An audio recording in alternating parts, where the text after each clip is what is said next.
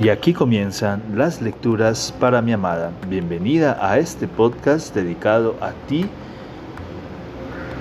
con todo el amor del mundo. Continuamos con la lectura de el texto llamado La embriaguez de la metamorfosis del gran escritor austriaco Stefan Zweig. Bienvenida.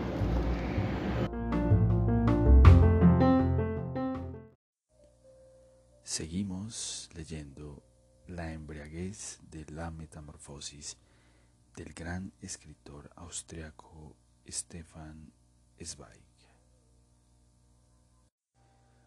Son las siete de la noche cuando llega a Viena.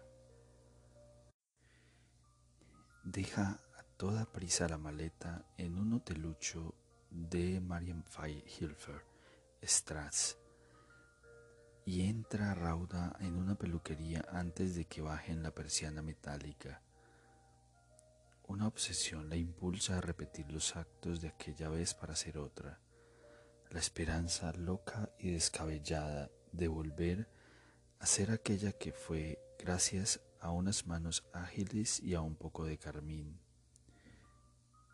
Vuelve a sentir las ondas cálidas que la rocían y las manos ágiles que le acarician el cabello un lápiz habilidoso le dibuja de nuevo los labios antes tan deseados y besados en el rostro pálido y cansado, y un poco de color le refresca las mejillas, mientras que unos polvos oscuros recrean como por arte de magia el recuerdo de aquel bronceado de Engadina. Cuando se levanta, envuelta en una nube de fragancia, vuelve a sentir la energía de antes en las rodillas. Baja por la calle más erguida y segura de sí misma, y si confiara en su vestido, hasta creería ser la señorita von Bohlen. El atardecer de septiembre todavía derrocha una luz tardía. En el frescor crepuscular siente con cierta excitación que una mirada amable la rosa de vez en cuando. Aún estoy viva, se dice respirando aliviada. Aún estoy aquí. A veces se detiene delante de un escaparate, contempla las pieles, los vestidos, los zapatos y su mirada se clava en el cristal como si lo marcara a fuego. Tal vez pueda hacerlo de nuevo. Christine recupera el ánimo Baja por la calle María Hilfer hasta llegar al ring y sus ojos se aclaran al ver a tantas personas que pasean charlando despreocupadas, algunas de ellas incluso con verdadera gracia. Son los mismos, piensa, y solo un estrecho espacio aéreo nos separa. En algún sitio existe una escalera invisible que es preciso subir es solo un paso, un único peldaño. Se detiene ante la ópera. Por lo visto, la función está a punto de empezar, porque los automóviles se paran a la puerta del edificio. Coches verdes, negros, azules, con cristales de espejo y lacado brillante, recibidos en la entrada por un mozo de librea Christine entra en el vestíbulo para observar a los espectadores. Es extraño, piensa. Los diarios hablan de la cultura vienesa, de una población con sensibilidad artística y de la ópera que ha creado. Y yo, una joven de 28 años que ha pasado toda su vida en este lugar, me encuentro por primera vez aquí, pero fuera, en el vestíbulo. Solo cien mil de los dos millones conocen esta casa. Los otros leen sobre ella en los diarios y dejan que les cuenten sus historias y actuaciones y ven las fotografías, pero nunca logran entrar realmente. ¿Y quiénes son estos otros? Mira a las mujeres y se muestra al mismo tiempo inquieta e indignada. No, no son más bellas que yo en Engadina. No caminan con más libertad y liviandad que yo allá arriba. Solo poseen la vestimenta y aquello tan invisible que es la seguridad. Basta un paseo hacia arriba, un solo paso con ellas para entrar, para subir las escaleras de mármol y entrar en el palco, en la caja dorada de la música, en el ámbito del disfrute y de la despreocupación. Suena el timbre. Los rezagados se dan prisa, se quitan el abrigo corriendo, se dirigen volando a la guardarropia y el espacio se vacía. Empieza el espectáculo en el interior, todo ha acabado y vuelve a levantarse en aquel estrecho espacio intermedio el muro invisible. Cristín prosigue su paseo. Los faroles dejan oscilar sus lunas blancas sobre la Ringstrasse. El corso todavía está animado. Christine sigue el rumbo de los paseantes va sin meta fija por el Opernring. Se detiene ante un gran hotel, atraída por su magnetismo. Acaba de llegar un automóvil ante la puerta. Los mozos de librea se precipitan hacia afuera, cogen la maleta, cogen la maleta y el bolso de una dama de aspecto un tanto oriental. La puerta giratoria se mueve y los absorbe. Christine, incapaz de seguir, se queda mirando la puerta, que la atrae como un embudo. Siente un deseo irresistible de ver el mundo anhelado, aunque solo sea durante un minuto. Entraré, piensa. ¿Qué puede ocurrirme? Preguntaré al portero si ha llegado ya la señora Van Bolen de Nueva York. De hecho, es posible. Lo que vi quiere es echar un vistazo, recordar de nuevo, recordar con mayor intensidad, ser de nuevo la otra solo por un segundo. Entra. El portero está sumido en una conversación con la señora recién llegada, de modo que Christine puede deambular tranquilamente por el vestíbulo mirar todo, los sillones en los cuales se sientan unos caballeros inmersos en la charla y en el humo de sus cigarrillos, vestidos con trajes de viaje o smokings elegantes y de un buen corte y calzados con delicados mocasines de charol. En un rincón se sienta un grupo formado por tres mujeres jóvenes que hablan en francés y en voz alta con dos muchachos y ríen de vez en cuando sueltan esa risa relajada, esa música de los despreocupados que en su día les la fascinaba. Más atrás espera una amplia sala dividida por columnas de mármol. El restaurante. Camareros vestidos de frac hacen guardia a la entrada. Podría entrar y comer, piensa Christine, y, y palpa de forma automática el bolsillo de piel por ver si lleva dentro la cartera con los dos billetes de 100 francos y los 70 chelines que ha traído. Sí, podría comer aquí. ¿Qué costará? El simple hecho de sentarse en un salón, de ser servida, atendida, admirada y mimada, de sentirse acompañada por la música. Sí, se oye, ligera y amortiguada, una música desde dentro, pero en eso vuelve la vieja angustia, no lleva el vestido apropiado, el talismán que le abra esta puerta. Se siente insegura, el muro invisible vuelve a levantarse de pronto, el pentagrama mágico de la angustia que no se atreve a superar. Le tiemblan los hombros y sale del hotel a toda prisa como si huyese.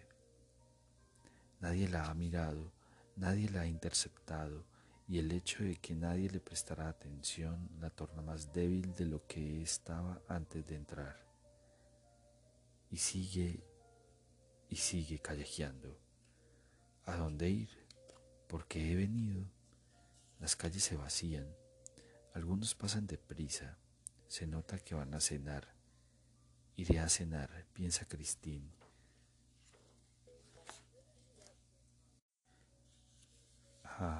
Algún alguna fonda. No, un restaurante elegante donde todos me miren, sino a un lugar donde haya luz y gente. Encuentra un sitio de estas características. Casi todas las mesas están ocupadas, pero haya una libre y se sienta. Nadie le presta atención. El camarero le trae la comida. Christine mastica indiferente y nerviosa. ¿Para qué habré venido? piensa. ¿Qué hago yo aquí? Se aburre mirando el mantén blanco.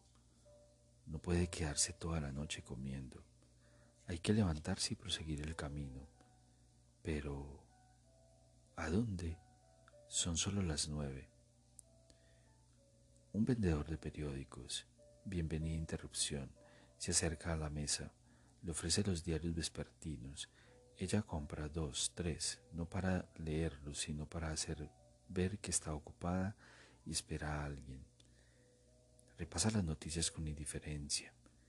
¿Qué le importan las dificultades para formar gobierno, los atracos y asesinatos en Berlín, las cotizaciones de la bolsa, el chismorreo sobre la cantante de la ópera, que si se queda o se va, que si canta veinte o setenta veces al año, ella no la escuchará nunca. Ya está a punto de apartar el periódico cuando le llaman la atención las letras gruesas de la última página, donde puede leerse lo siguiente bajo la rúbrica de entretenimiento. ¿A dónde vamos esta noche? Y abajo hay diversiones, teatros, salones de baile y locales nocturnos. Nerviosa, coge el diario y lee los anuncios. Música de baile, calle Oxford. Las Freddy Sisters, Carlton Bar. Orquesta gitana húngara. La célebre orquesta negra de jazz. Abierto hasta las tres. Cita obligada a la mejor sociedad vienesa. Participar una vez más. Estar presente donde los otros se divierten.